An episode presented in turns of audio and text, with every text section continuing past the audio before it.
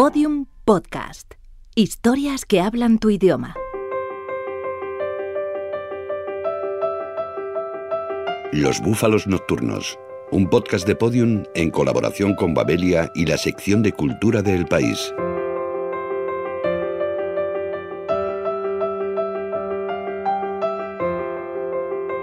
Hoy nos reencontramos con un viejo amigo del que ya no esperábamos noticias, Roberto Bolaño.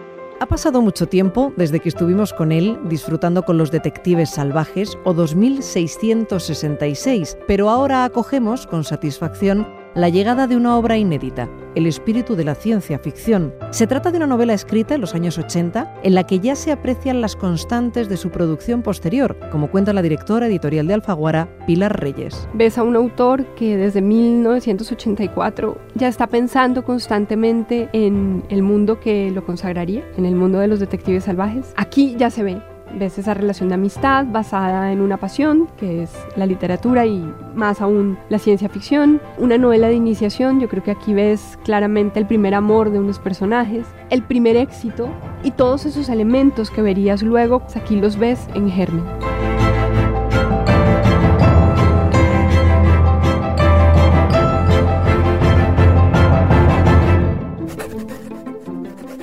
Querida Úrsula K.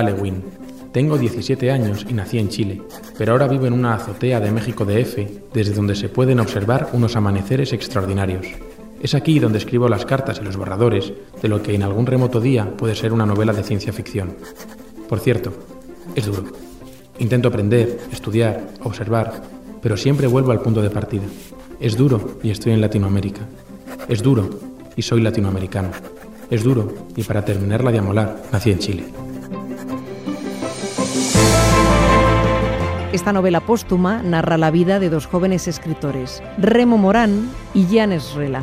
En ella encontramos los temas que Bolaño desarrollaría con los años, la búsqueda, la literatura, el amor, la amistad, la juventud. Bolaño comparte con Cortázar un hecho. Yo creo que es un escritor que los jóvenes lo sienten un, un contemporáneo. Quiero decir con eso que la pasión de Bolaño por la literatura es una pasión que yo creo que se puede sentir, pero si eres una persona joven. Él tiene el apasionamiento de una persona joven. Y quizás un libro que claramente es una novela digamos, iniciática, como el espíritu de la ciencia ficción abra puertas a jóvenes que lo lean en toda la lengua española. Comencé a trabajar en el suplemento cultural del periódico La Nación el director del suplemento, Rodríguez, un viejo poeta andaluz que había sido amigo de Miguel Hernández, me permitió colaborar en cada suplemento, es decir, una vez a la semana. Con lo que ganaba, cuatro textos al mes, podíamos vivir unos ocho o nueve días.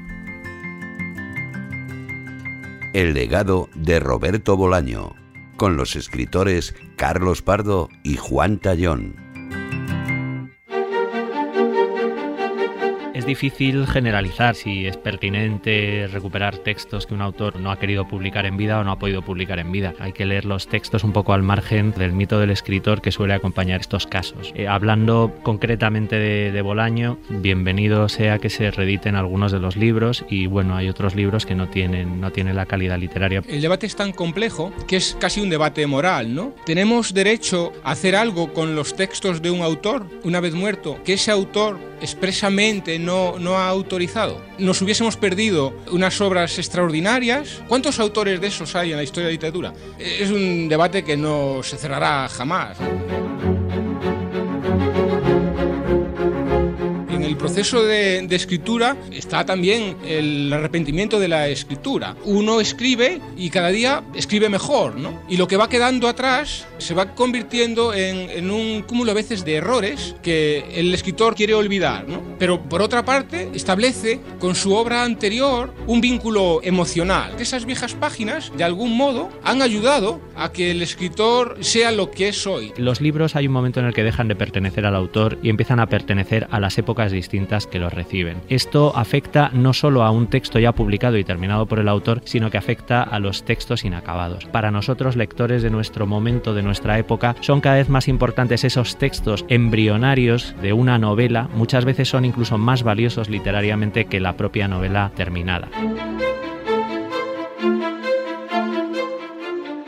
Pertinente que se publique un libro como El espíritu de la ciencia ficción porque sirve para los bolañistas y para la gente interesada en la gestación de un escritor. ¿no? Lo que pasa es que es un libro que se adivina que es, es un proyecto frustrado, inacabado, es un proyecto que el propio Bolaño abandona. Realmente es una obra que añade poco al resto de, de Bolaño, pero que no deja de tener un interés para ver sus estrategias narrativas y para ver cómo evolucionó él mismo como escritor. Yo puedo admitir que hay un momento en el que las obras dejan de pertenecer al, al escritor para convertirse en un patrimonio de los lectores de todas las épocas. Pero eh, el autor es absolutamente dueño de sus textos y suya es la decisión de publicarlos o no. ¿Usted qué prefiere? ¿Ponerse de parte de los bolañistas, que mm, siempre se sentirán felices de que salga un nuevo texto de Bolaño un nuevo texto inédito? ¿O está dispuesto a situarse en el papel del autor, en la piel del autor, y decidir que este libro no debe salir a la luz porque él en el fondo se sentiría avergonzado de que saliese a la luz?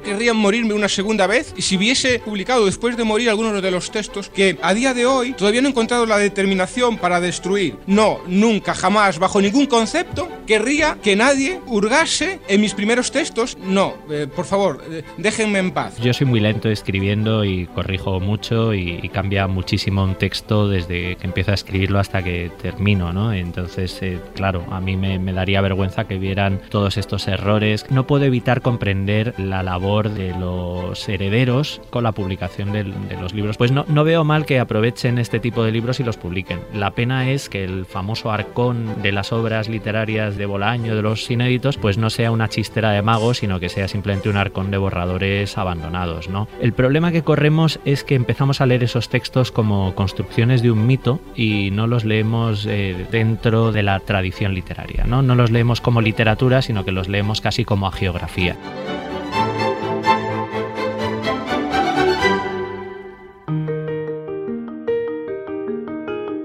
Los libros deben estar en las librerías, ordenados con gracia, listos para ser leídos o consultados. No puedes tratarlos de esta manera, como piezas de mecano o como vulgares ladrillos. Biblioterapia. Cuestionarios de película. Tome asiento. Accediendo. Paciente. Alberto Iglesias. Compositor. Accediendo al cuestionario. ¿Escuchan música para leer? Para leer me distrae mucho. A veces he leído, pero con música que no sé por qué razón me, me, permite leer, que es Mozart. ¿Algún libro le sirve de ansiolítico? Si leo en inglés me, me suelo quedar dormido. Así que la lectura en inglés me produce sueño. ¿Cuál le ha cambiado la vida? Mi vida cambió desde que empecé a leer libros. Creo que todo Canetti me impresionó muchísimo, Elías Canetti. Llegó en un momento que estaba muy receptivo y, y, es grandioso también. ¿Lo regala? A veces sí, los puedo regalar a alguien querido. ¿Los presta? No, los regalo o, o no. Los prestarlos no me gusta. ¿Cuál tiene junto a la cama? El segundo tomo de la poesía de Borges, que son sonetos muy delirantes. ¿Los subraya? Antes lo hacía, ahora me da un poco de pena hacerlo, pero lo he hecho. los he destrozado a veces. ¿Usa marca páginas separadores? Sí, pero recurro a doblar la página por arriba, porque no, nunca encuentro el separador, siempre lo he dejado por algún lado. ¿Cuál es el más extraño que ha usado? Una servilleta de papel. ¿Qué libro le hubiera gustado escribir? Una novela larguísima. ¿Por qué? Pues para estar escribiéndola 15 años, no poder parar de escribir durante 15 años. Fin del cuestionario. Compóngame una canción, señor Iglesias. Tengo una voz educada, melodiosa y muy natural. Cuando quiera le canto Hijo de la Luna. La bordo.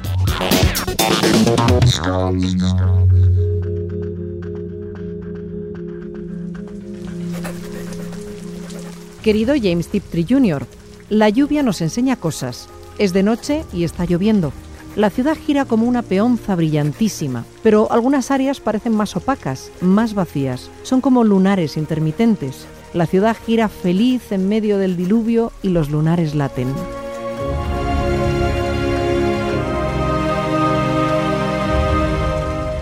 Cinco notas sobre el concierto de Año Nuevo en Viena, con el musicólogo Pablo L. Rodríguez.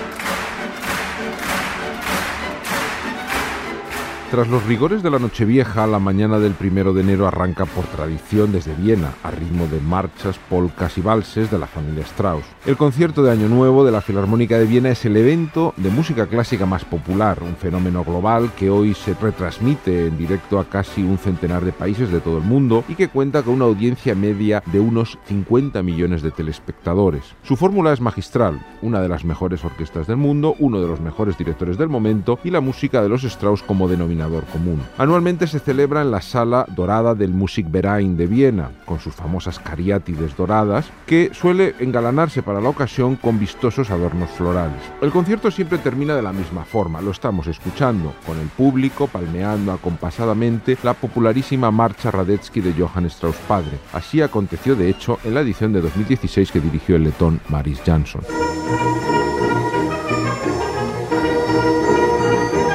El glamour mediático actual del concierto de Año Nuevo contrasta con un oscuro origen vinculado al nazismo. Este concierto surgió en la festividad de San Silvestre de 1939 para sufragar una campaña de bienestar nacional socialista y continuó a partir del Año Nuevo de 1941 con el nombre de Concierto Johann Strauss. Se trataba de Johann Strauss hijo, fallecido en 1899 y principal compositor de la saga familiar. Poco importó que la familia Strauss tuviera ancestros judíos o que su viuda fuese una judía convertida al protestantismo. Todo fue convenientemente falsificado y ocultado. Estamos escuchando una de las pocas grabaciones conservadas de la etapa nazi del concierto de Año Nuevo, en una sala dorada plagada de esvásticas. El Perpetuum mobile de Johann Hijo, que cerró el concierto de 1941 con la habitual broma al final, que la convertía en una composición infinita. Un so y así en adelante proclama el director Clemens Krauss, creador e impulsor de este popular concierto.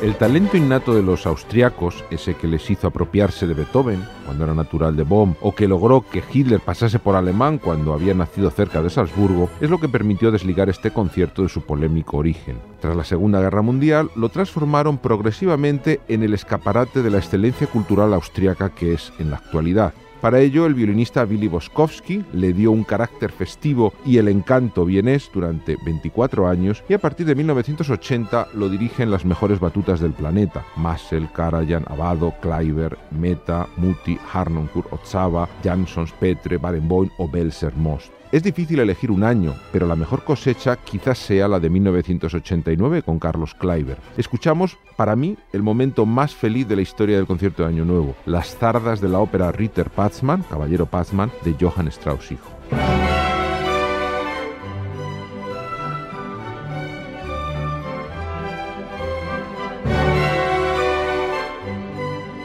En 2017 se renueva el podio del concierto de Año Nuevo con la inclusión del venezolano Gustavo Dudamel, que con 35 años se convierte en el más joven de su historia. Sus interpretaciones se caracterizan por una mezcla de pasión y energía, aunque no es ningún especialista en la música de los Strauss. Estamos escuchando su única incursión en ese repertorio de la mano de la Filarmónica de Viena, el vals Sangre Vienesa de Johann Hijo, que dirigió en el popular concierto veraniego de Schönbrunn de 2012. Para su debut ha elegido un programa conservador e inteligente, conservador al incluir mayoría de obras de Johann Hijo, pero inteligente pues muchas nunca han sido programadas en este concierto. Este año participa además el coro de la Sociedad de Amigos de la Música Vienesa en un pequeño homenaje a Otto Nicolai, que fue el fundador de la Filarmónica de Viena.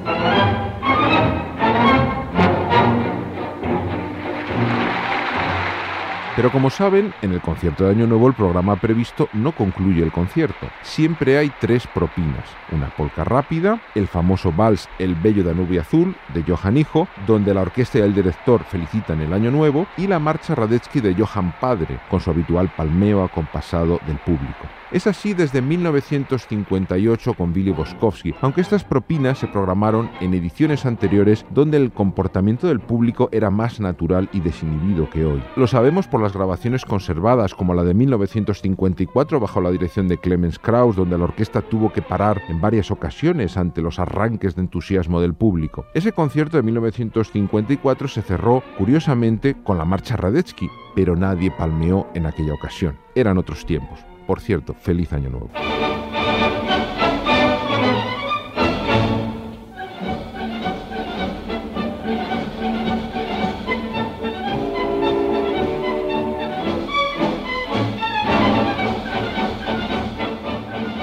Hasta entonces yo era un mirón en el DF, un recién llegado, bastante pretencioso y un torpe poeta de 21 años. Mi condición de mirón subsistió, pero con un añadido. El ojo que observaba podía transmutarse en las calles y objetos mirados, aquello que alguien llamó el orgasmo seco.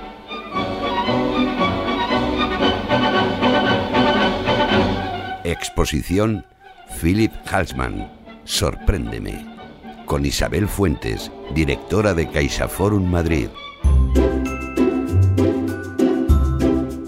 Si mi estómago no miente, es la hora de la merienda, así que agarro el país, lo abro por la sección de cultura y busco una exposición donde darme el atracón de canapés. Veamos, esta no, que aquí los camareros me tienen fichado, esta no sé, un poco árida. Ya está, una de fotografía. Philip Halsman, sorpréndeme. A ver si es verdad y me sorprenden con algo de caviar.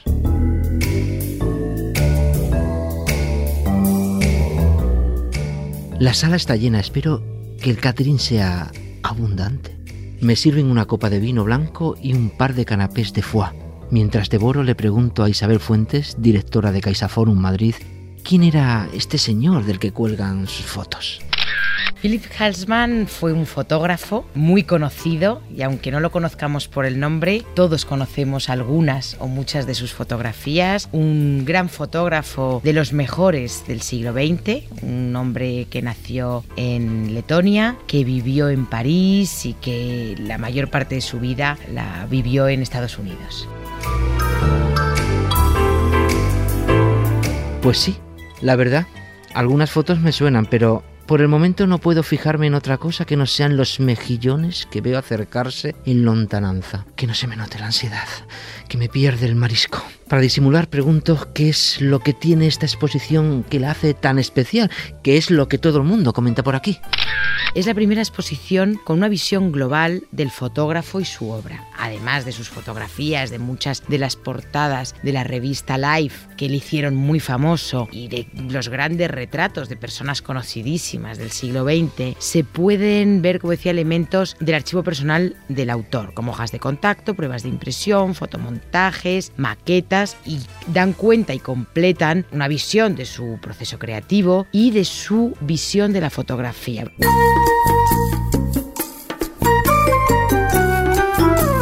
Voy a darme un paseo por la expo.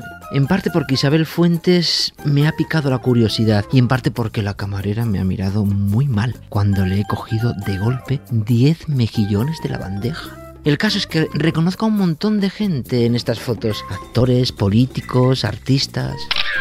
Marilyn Monroe, por ejemplo, hay muchas fotografías con ella. Tuvo una relación eh, artística durante 10 años y siguió su carrera desde los inicios, desde que se presentaba a actriz hasta que fue una gran actriz famosa. Está fotografiada Audrey Hepburn, Grace Kelly, Churchill, Einstein, también Matisse, Sartre, Woody Allen, también fue portada en Life. Todo el siglo XX casi está retratado por la cámara de Halsey.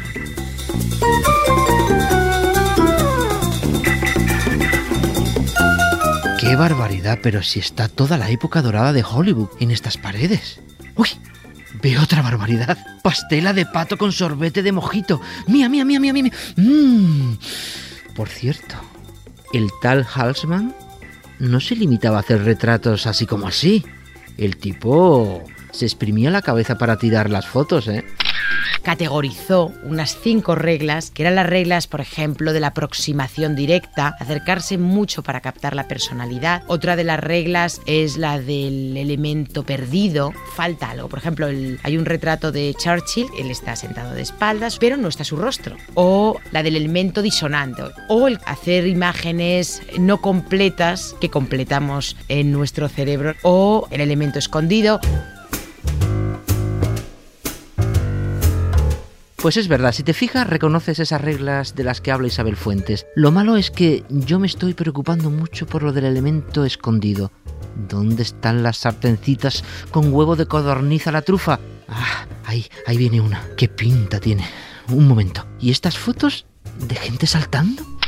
La Jampology sí creó un trabajo que además se lo proponía a todo famoso al que conocía y tenía que retratar, que era el saltar. El objetivo de este salto era que con la concentración en saltar, al final el control de los gestos es menor, por lo tanto la personalidad ahí salía. Y tiene retratos saltando de los personajes más diversos, los duques de Windsor, Marilyn Monroe, muchísimos, ¿no? ¿Jampology? Sí que era raro este señor, sí. Aunque la verdad, uno ve a estos famosos saltando y le dan ganas de ponerse a dar brincos. Aunque mejor, no. Que corro riesgo de que me sienten mal los raviolis de calabaza con vieiras. Ahora que me fijo, además de los muchos retratos de Marilyn que hizo este señor, hay un buen puñado de Dalí, sobre todo montajes con sus bigotes hacían algo que era juntarse una vez al año para lo que ellos llamaban jugar y creaban una obra juntos. Ya hicieron esa imagen de Dalí pintando, saltando con los gatos y el agua o esa primera obra juntos que hicieron una imagen de Dalí en posición fetal como dentro de un huevo. Había una admiración enorme de Halsman por Dalí y Halsman dice en algún momento de su autobiografía, tuvimos relación mucho tiempo, creamos juntos, pero dice a medida que yo me quería acercar más a él, como era Dalí, Dalí se alejaba más de mí. Tonto bigote me recuerda que de limpiarme los morros de salsa y marcharme ya que estoy lleno. La exposición ha sido muy interesante y los turbantes de lenguado y langostino con hojaldre, mmm, excelentes. Voy a decirle a mi madre que venga a verla, que ella es muy mitómana y le va a encantar.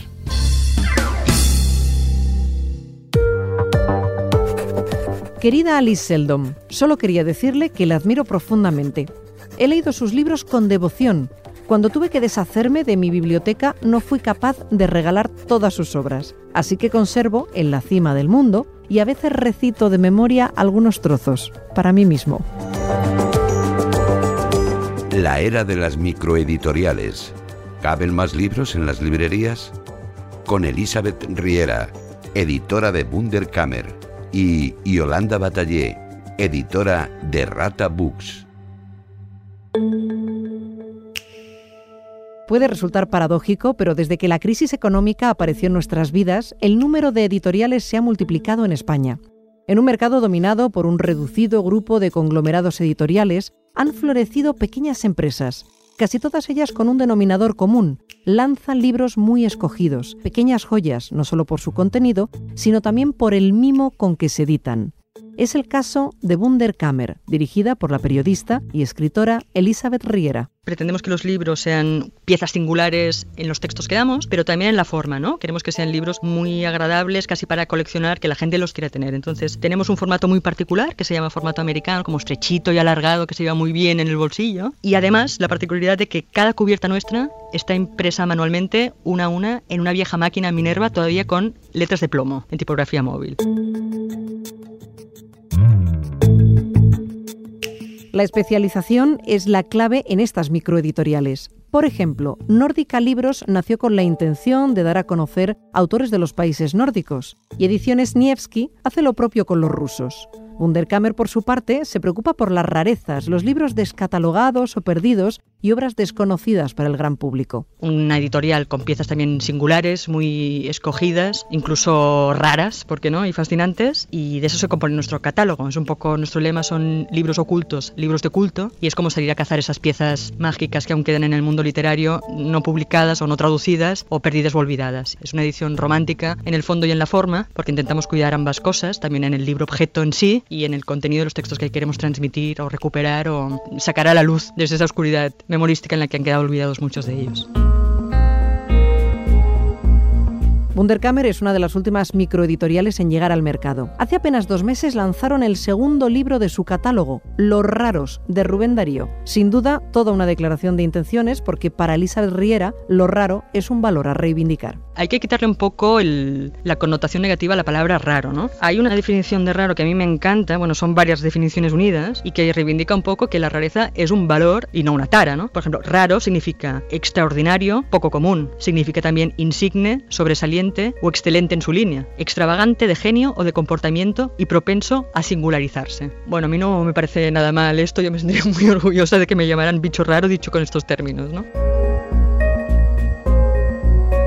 Muchas microeditoriales tienden al concepto de libro objeto, volúmenes en los que no solo cuenta la calidad literaria, sino también su diseño y los pequeños extras que proporcionan un valor añadido a la obra. Ponemos una ilustración en cada cubierta que proviene de los grabados de unas láminas de un naturalista alemán que era Ernst Haeckel. Extraemos cada ilustración de una de sus láminas y dentro de cada libro va de regalo una laminita reproduciendo estas láminas a color que son una preciosidad de láminas. Entonces yo creemos que esto une un poco esto del mundo naturalista del Wunderkammer con la pasión literaria, ¿no? thank you Por el momento, Wunderkammer tan solo cuenta con dos libros editados, pero a lo largo de 2017 preparan un reducido pero selecto programa de lanzamientos. Hemos sacado una pieza inédita en castellano de Víctor Hugo, que es lo que dicen las mesas parlantes, que son sesiones de Hugo con espíritus y conversaciones con Shakespeare, Galileo, Platón, todo en un tono romántico y lírico muy, muy interesante y muy hugoliano. Y en febrero sacamos dos títulos más, son otro texto inédito, en este caso es del mítico y autor de culto Raymond Rassel, y esta es su primera novela, se llama El Doble, es una novela en verso, una locura de 5.500 versos alejandrinos, y lo sacamos conjuntamente con los diarios íntimos de Pierre Loti. No es casualidad que muchas de estas pequeñas editoriales estén dirigidas por escritores o periodistas. Es el caso de Yolanda Batallé, escritora, editora y fundadora de Rata Books, para ella editar es también una forma de escribir. Eh, si se edita de esta manera que editamos los editores independientes, pues ¿qué estás haciendo? Pues establecer un discurso, que la escritura siempre es un discurso, ¿no? Ahora lo estoy estableciendo como editora, pero de una manera muy intensa, porque cada libro que publico estoy dejando el bolígrafo como escritora para, como editora, dar a conocer a estos escritores también en el mundo, porque editar es una manera de escribir.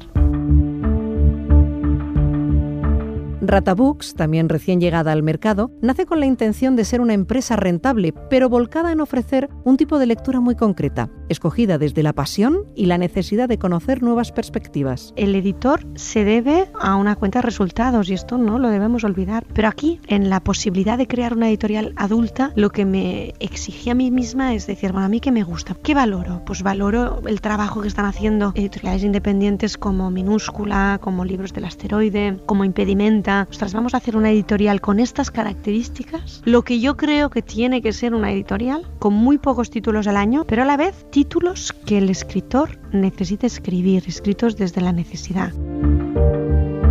Hay microeditoriales muy diversas, especializadas en temas muy concretos, con catálogos reducidos, plantillas exiguas y distribución limitada. La diversidad de nuestro país también se ve reflejada en ellas y algunas se centran en obras en gallego, euskera o catalán. Todos los libros salen a la vez en castellano y catalán. Los autores catalanes también salen siempre a la vez en catalán y castellano. ¿Cuál es la única excepción que solo sale en castellano? Pues los autores que solo escriben en castellano, porque me parece absurdo publicar en catalán Ariana Harwicks, argentina, con todos sus giros, con su lenguaje precioso, etcétera, cuando en Cataluña todo el mundo leemos castellano.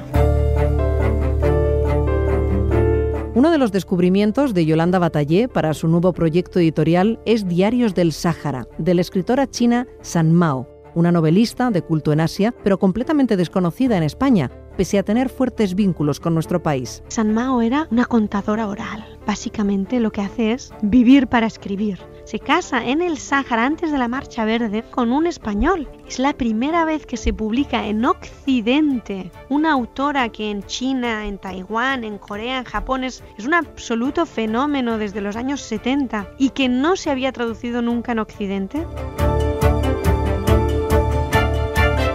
Aún están a tiempo de sumergirse en los pequeños catálogos de las microeditoriales españolas y encargar a los reyes una de estas delicadas joyas.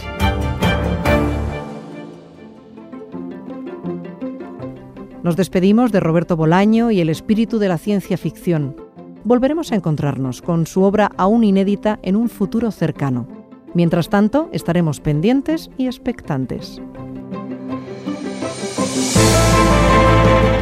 La fuerza de su pasión, la fuerza de su convicción en que la literatura podía ser una realidad habitable, una realidad igual de fuerte que la realidad misma, y que era a partir de esa realidad literaria y del apasionamiento que ella puede despertar que se puede encarar todo lo demás, ¿no? El amor, la amistad, la realidad en la que vives. Querido Philip José Farmer, aprovecho estas líneas para manifestarle mi admiración No leo, devoro sus páginas. Tengo 17 años y tal vez algún día llegue a escribir buenos relatos de ciencia ficción. Hace una semana dejé de ser virgen. Un abrazo, Janes Serela, alias Roberto Bolaño. Todos los episodios y contenidos adicionales en losbúfalosnocturnos.com. Síguenos en Twitter, arroba búfalo nocturno.